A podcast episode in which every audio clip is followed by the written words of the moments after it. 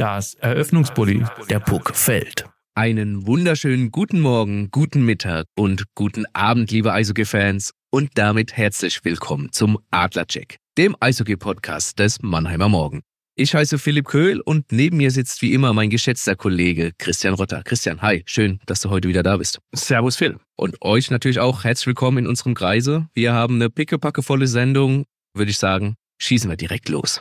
Back, Jack. Unser Rückblick. Christian, seit unserer vergangenen Aufnahme vor genau zwei Wochen sind nur zwei Spiele in der deutschen Eishockey-Liga absolviert worden, der Adler.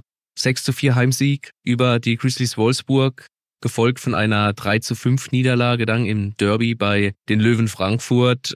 Drei Punkte aus zwei Spielen. Lass uns da mal ein bisschen tiefer einsteigen. Eigentlich viel zu wenig. Ja, definitiv viel zu wenig. Vor allen Dingen, wenn du siehst, wie die beiden Partien gelaufen sind. Wenn wir chronologisch anfangen, das Spiel gegen Wolfsburg schon da war nicht alles Gold, was glänzt. Gerade das erste Drittel muss man ganz klar sagen, wenn Arno Tiefenselig ein paar gute Paraden gehabt hätte und die Wolfsburger ihre Konter, die sie da immer wieder bekommen haben, konsequenter ausgespielt hätten, wäre es vielleicht anders ausgegangen. Es stand ja dann nur 1 zu 2 nach dem ersten Drittel, hätte auch locker 1 zu 4 stehen können aus Mannheimer Sicht. Aber dann haben die Adler eine gute Reaktion gezeigt, ab dem zweiten Drittel ein anderes Gesicht und dann das Spiel gedreht zum 4 zu 2 nach zwei Dritteln, dann den Sieg nach Hause gebracht. Und da hat man eigentlich gedacht, Phil, Jetzt im Derby, Frankfurt, ausverkaufte Hütte in Frankfurt, da kannst du gut nachlegen. Vor allem, du hattest die große Chance, in der Tabelle ordentlich zu klettern, beziehungsweise die Abstände zu verringern, weil Köln vor dir hat verloren, die hättest du überholt. Wolfsburg hat auch dir schon den Gefallen getan und zu Hause verloren gegen Bremerhaven und Spenningen hat auch verloren. Hättest du die Punkte auch oder den Abstand verringern können. Und ja, statt drei Punkten stehst du mit leeren Händen da. Und es war da auch ähnlich wie beim Spiel gegen Wolfsburg. Zumindest was dieser Punkt angeht mit den zwei Gesichtern. Gegen Wolfsburg hast du ein schlechtes erstes Drittel gespielt, hast dich dann gesteigert und gegen Frankfurt war es eigentlich genau umgekehrt. Du hast ein starkes erstes Drittel gespielt, bekommst da noch das 1 zu 1 kurz vor Ende des ersten Drittels, kann passieren, aber dann baust du total ab und bringst Frankfurt ins Spiel. So ist es. Das war auch ein Zitat von Felix Brückmann, der hat sich ja danach hingestellt und gesagt, es waren zwei schlechte Spiele von uns, beziehungsweise durchwachsen, weil wir in beiden Spielen nicht konstant über 60 Minuten Eishockey gespielt haben.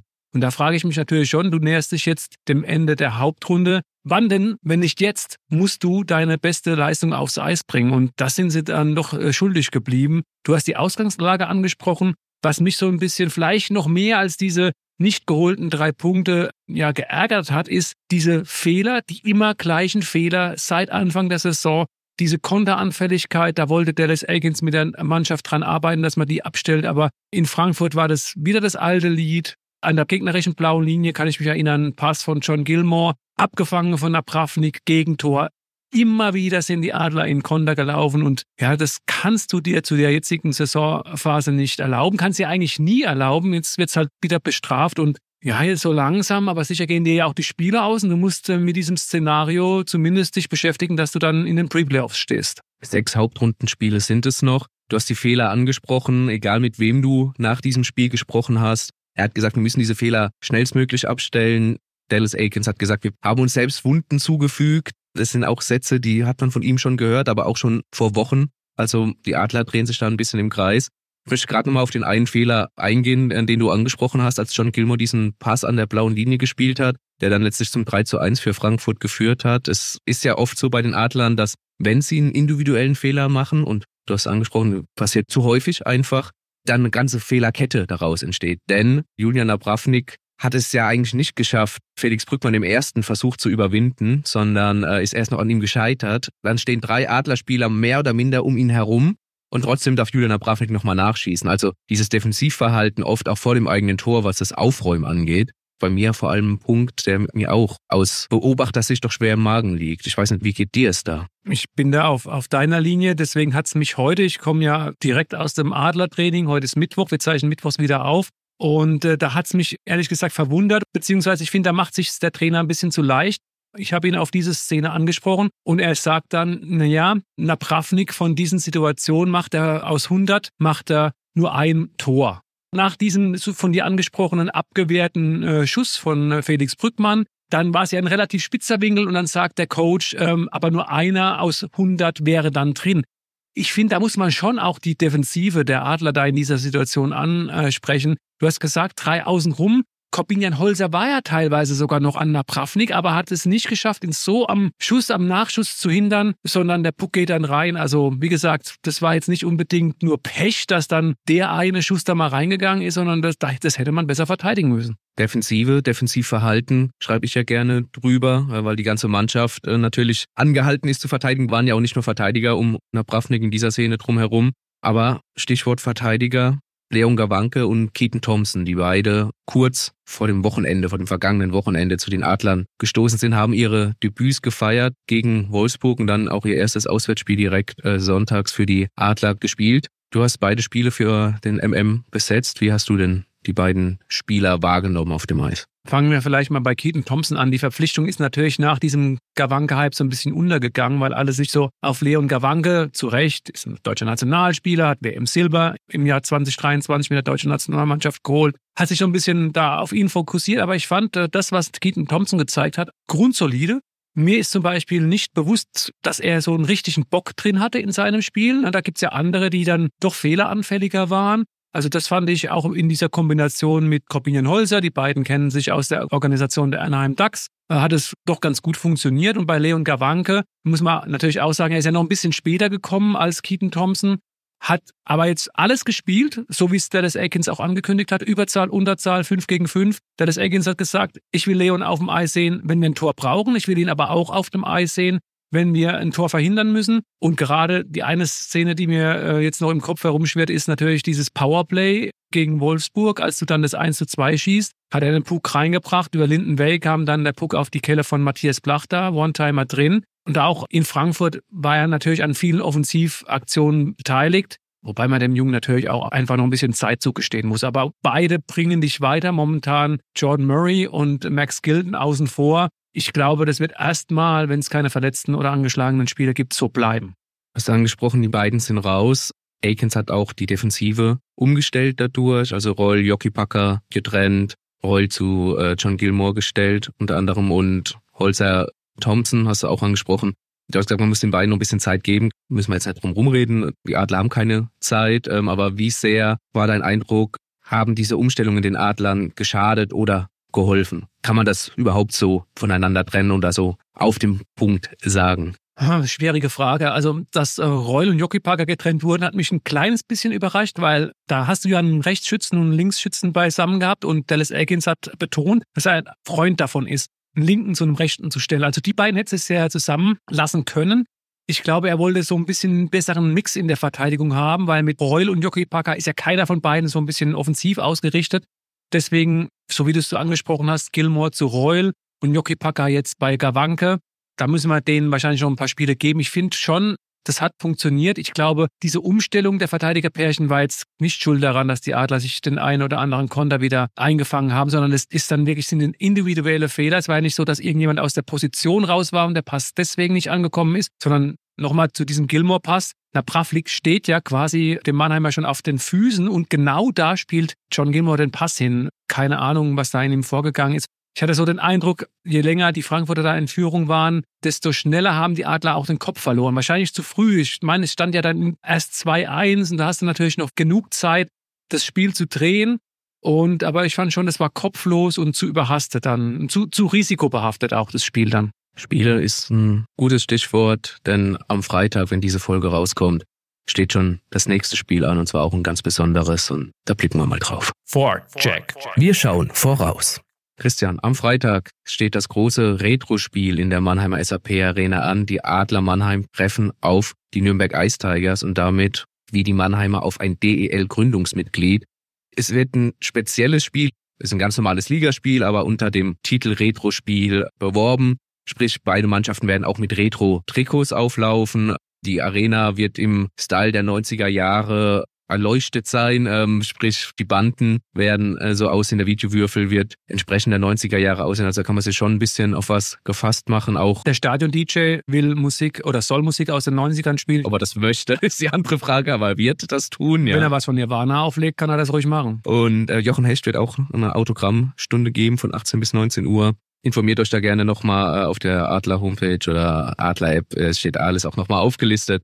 Du hast es angesprochen. Mittwochs nehmen wir auf. Du warst beim Training, du warst bei der PK, denn das steht auch mittwochs von einem Freitagsspiel immer an. Und zwar ein Spieler auf dem Eis, den man vielleicht noch nicht jetzt erwartet hätte. Was bringst du uns denn mit aus dem Training? Kurzzeitig habe ich echt gedacht, es sind alle Mann an Bord. Ähm, da musste ich mich dann nochmal revidieren. Gehst ja immer so in ein Training rein und schaust erstmal, wer ist alles auf dem Eis. Und das Erste, was äh, aufgefallen ist, ist, dass äh, Yannick Proske nicht äh, mehr das Signaltrikot an hat, am Samstag ist er ins Teamtraining schon zurückgekehrt und er ist ready to go für Freitag. Da hatten wir natürlich damit gerechnet, dass er noch mindestens eine Woche ausfallen würde. Oh, okay, das ist natürlich wieder früher als erwartet. Aber auch kein Zufall bei den Adlern. Wenn man so jetzt die, sich die vergangenen Verletzten anschaut, bis auf Linden Way, ob das jetzt ein Matthias Blachter war oder davor der ein oder andere, ähm, sind alle gefühlt, auch ein Chris Bennett zum Beispiel, die sind alle gefühlt ein, zwei Wochen früher zurückgekommen, als am Anfang prognostiziert. Richtig, fällt auf. Ich denke, dass die Adler da bei der Kalkulation ein bisschen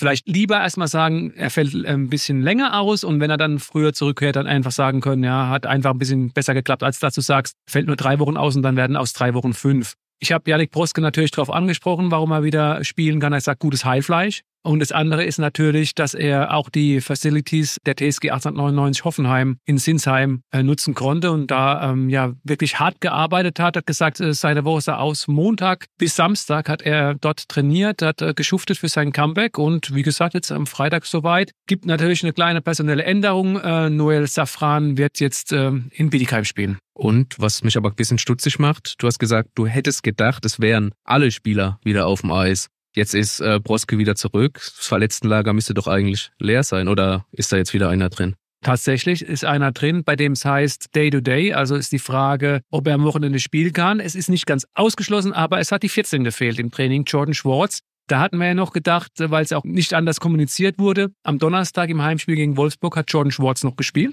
Und am Sonntag beim Derby in Frankfurt war dann David Wolf drin und Jordan Schwartz raus. Und da sind wir davon ausgegangen, dass es eben so eine Rochade ist, dass Wolfi dann reinrotiert ist in die Mannschaft. Aber im Wolfsburg-Spiel hat sich Jordan Schwartz eine kleinere Verletzung zugezogen. Und wie gesagt, da ist noch nicht ganz klar, wie schnell die ausheilt. Deswegen fraglich fürs Wochenende und schauen wir mal. Ja, dann schauen wir doch auch mal aufs Wochenende. Retro-Spiel am Freitag schon angesprochen. Nürnberg kommt, Nürnberg kämpft so ein bisschen an zwei Seiten, möchte ich sagen. Einmal müssen sie schauen, dass sie mit dem Abstieg nichts mehr zu tun haben, also auf den letzten Tabellenplatz rutschen. Da sieht's ganz gut aus, dass das nicht mehr passieren wird. Aber es ist alles sehr, sehr eng im letzten Tabellendrittel. Auf der anderen Seite kämpfen sie natürlich um den Einzug in die Pre-Playoffs, also sprich Platz 10.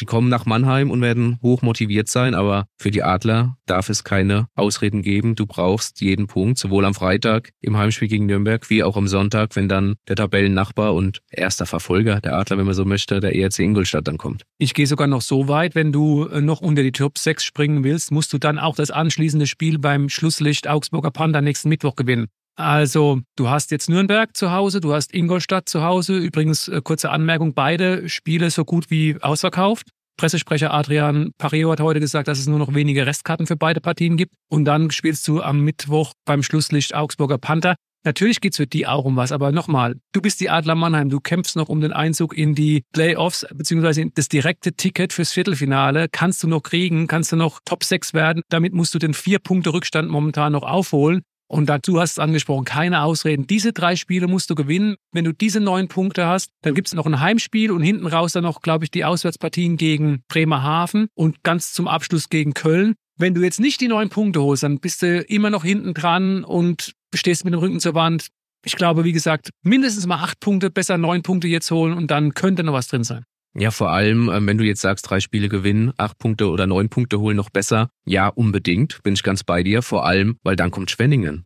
Und du musst ja diese Punkte holen, um dir dann diese Chance zu geben, mit einem Sieg über Schwenningen, im besten Fall die Schwenninger dann auch zu überholen, um dann eben auf Platz sechs zu rutschen. Also eigentlich musst du in den kommenden vier Spielen zwölf Punkte holen, vielleicht elf, aber zwölf schon besser. Dann kommt Bremerhaven, da muss man mal schauen. Und dann halt der direkte Konkurrent aus Köln, den du da vielleicht im besten Fall schon überholt hast oder zumindest dann mit einem Sieg oder einem Prämie nach 60 Minuten auf Distanz halten kannst. Aber wie schaffen die Adler das? Also Sport ist manchmal ganz einfach. Das heißt, dann ist der Eishockeysport, macht da ja keine Ausnahme. Einfach die individuellen Fehler abstellen und dann würden die Adler das Spiel gewinnen? Oder sagt man, ist jetzt zu einfach, weil es gibt ja auch noch einen Gegner? Alle Trainer, die wir in den letzten paar Jahren hatten, haben ja gesagt, 90 Prozent schauen wir auf uns und die restlichen 10 Prozent auf den Gegner.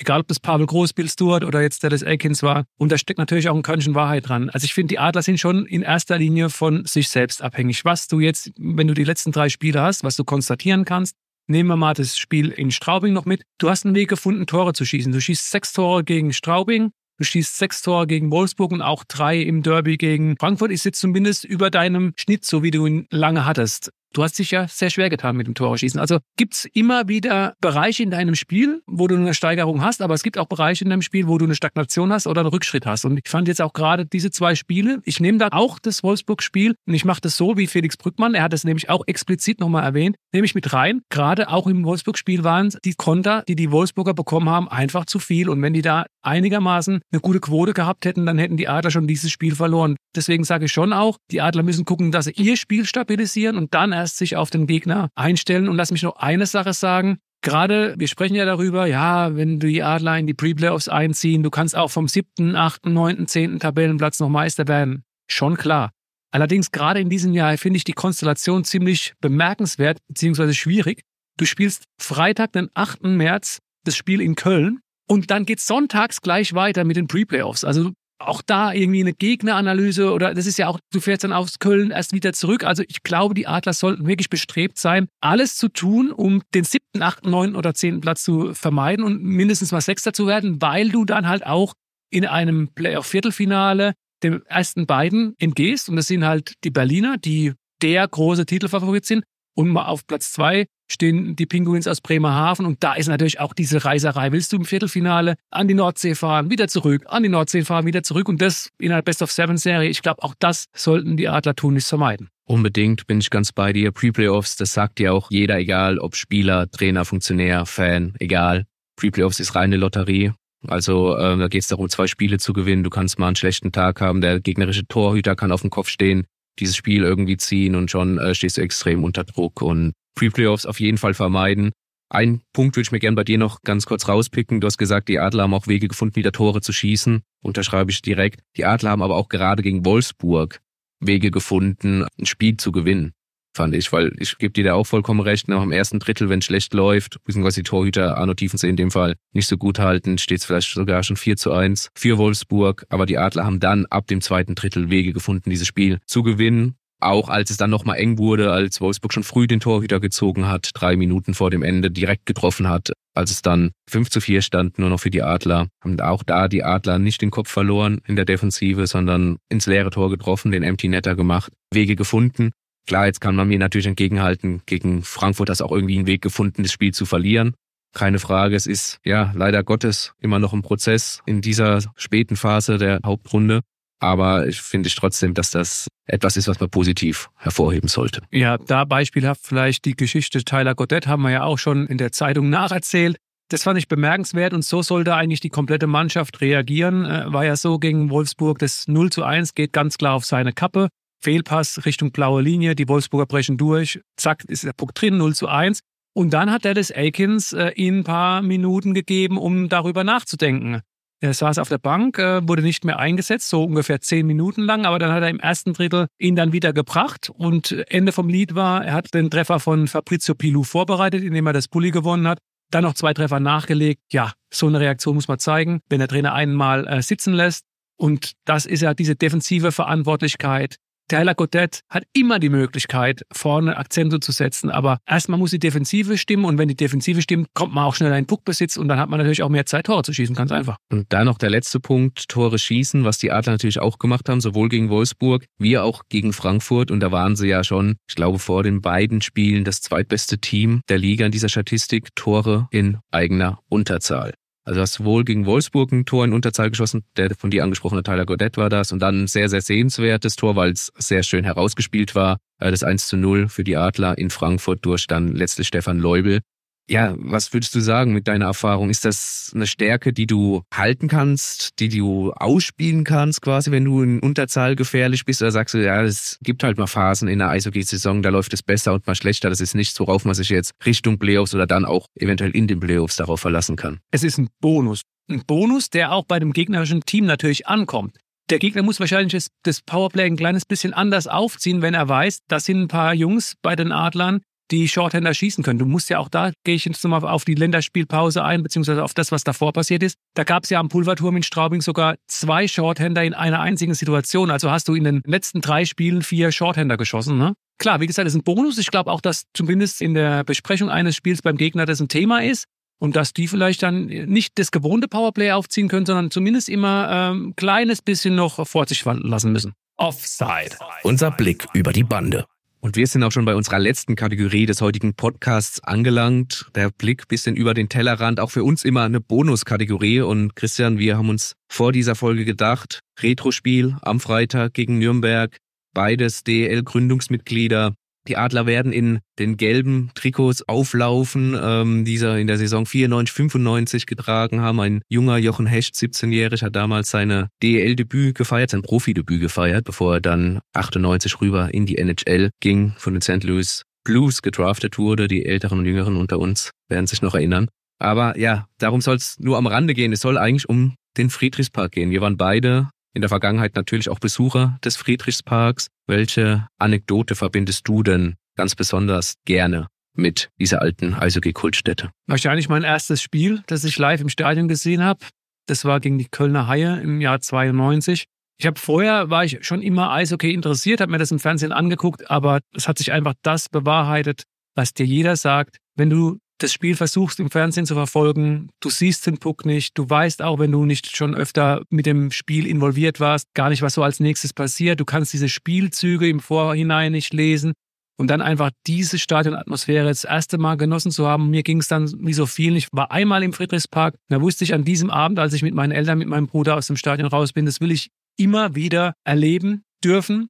Damals war ich ja noch Schüler, wie gesagt 92, da war ich 15 und äh, wir hatten dann einen Fernclub äh, im Odenwald, der nannte sich die Euroweller.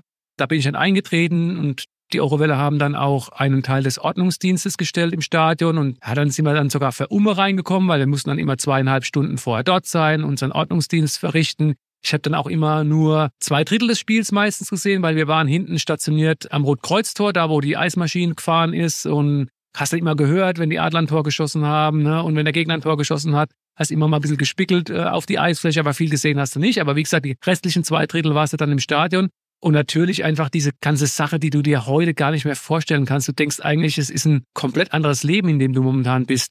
Allein, dass du da Styroporklötze mit reinnehmen konntest in den Friedrichspark oder Leitern, weil das so voll war, dass du, wenn du normal hinten in der letzten Reihe standest, gar nicht mehr auf die Eisfläche schauen konntest und dass das erlaubt war, auch diese ganzen Scholle-Kanister, ne? Die Fans, die haben einfach ihre Mischung gemacht. Cola Weiß, Cola Rot, wir aus dem Odenwald, meistens Cola Appleboy. Klar, im, im, Dienst jetzt nicht, aber wenn wir auswärts gefahren sind, das war auch in anderen Stadien, war das gang und gäbe. Wir hatten eine Fanfreundschaft mit den Kassel Huskies. Dann bist du dann hin und hast dein Getränk mit ins Stadion reingenommen. Also das sind so Sachen, wo ich denke, heute SAP-Arena, du nimmst deinen Kanister mit und versorgst dich selbst mit Essen und Trinken, würde halt nicht funktionieren. Also das sind so Sachen, die tatsächlich hängen geblieben sind, äh, an die ich sehr oft, sehr wehmütig zurückdenke. Und äh, klar, die Frage gebe ich dir gern zurück. Wie sieht es denn bei dir aus? Ähnlich natürlich die Atmosphäre, die mich in den Bann gezogen hat. Du sagst, Kanister wird heute in der SAP-Arena scheitern. Es wird ja schon der Styropor-Block scheitern, auf dem ich auch, ich glaube, fast ja, gegen Ende dann nicht mehr, aber meine ganze Kindheit äh, über gestanden habe auf diesem Styroporblock, um dann äh, überhaupt das Spiel auf dem Eis verfolgen zu können. Und ja, mich hat die Atmosphäre natürlich auch total in den Bann gezogen. Ist auch, wie du so schön gesagt hast, ein bisschen anderes Leben, das du dir heute so in der SAP-Arena gar nicht mehr vorstellen kannst. Ich habe es auch schon mal erwähnt in diesem Podcast bei mir natürlich ein bisschen familiär in die Wiege gelegt worden. Mein Vater schon in den 70er Jahren zu Zweitliga-Zeiten schon beim MERC damals gewesen. Meine zwei Onkels von mir haben, haben jetzt auch noch Dauerkarten für die Arena, also sind da auch noch jedes Spiel dabei. Ein Spiel habe ich mir jetzt mal im Rückblick rausgesucht, was mich wirklich umgeworfen hat. Rein atmosphärisch betrachtet, jetzt gar nicht vom Spielerischen her, das war, als Stefan Richer damals neu bei den Frankfurt Lions, wie sie damals ja noch hießen. Ähm, erstes Spiel im Friedrichspark. Ähm, Stefan Richer natürlich eine Legende in, in Mannheim. Sein Trikot hängt unter dem Dach. Vier Meisterschaften geholt mit den drei 90er und der Meisterschaft 2001 als Kapitän. Kommt zurück und während dem Aufwärmen der Friedrichspark schon gefühlt bis auf den letzten Platz gefüllt. Auch ja gerne mal überfüllt gewesen, der Friedrichspark, also mehr als eigentlich hätte reingehen dürfen offiziell. Und Stefan Richer wurde einfach durchgehend gefeiert. Also man hat ihn gesehen, es war ihm schon ein bisschen unangenehm.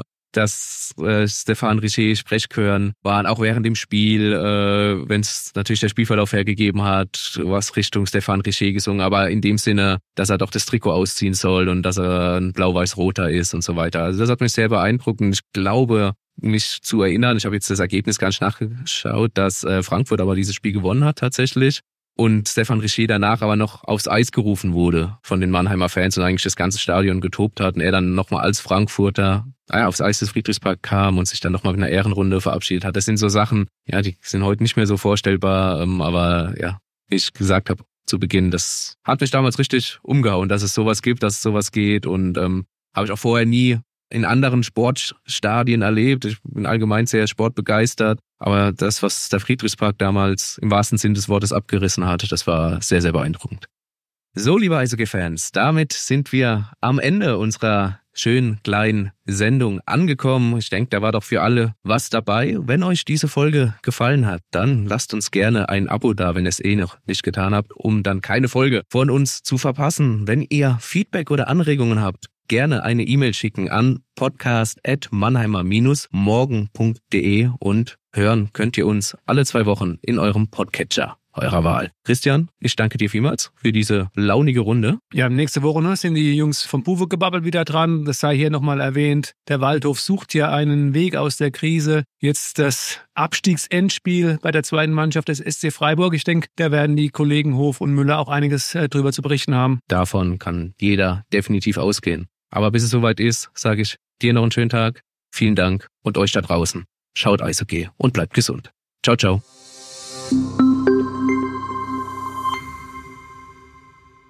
Ein Podcast des Mannheimer Morgen.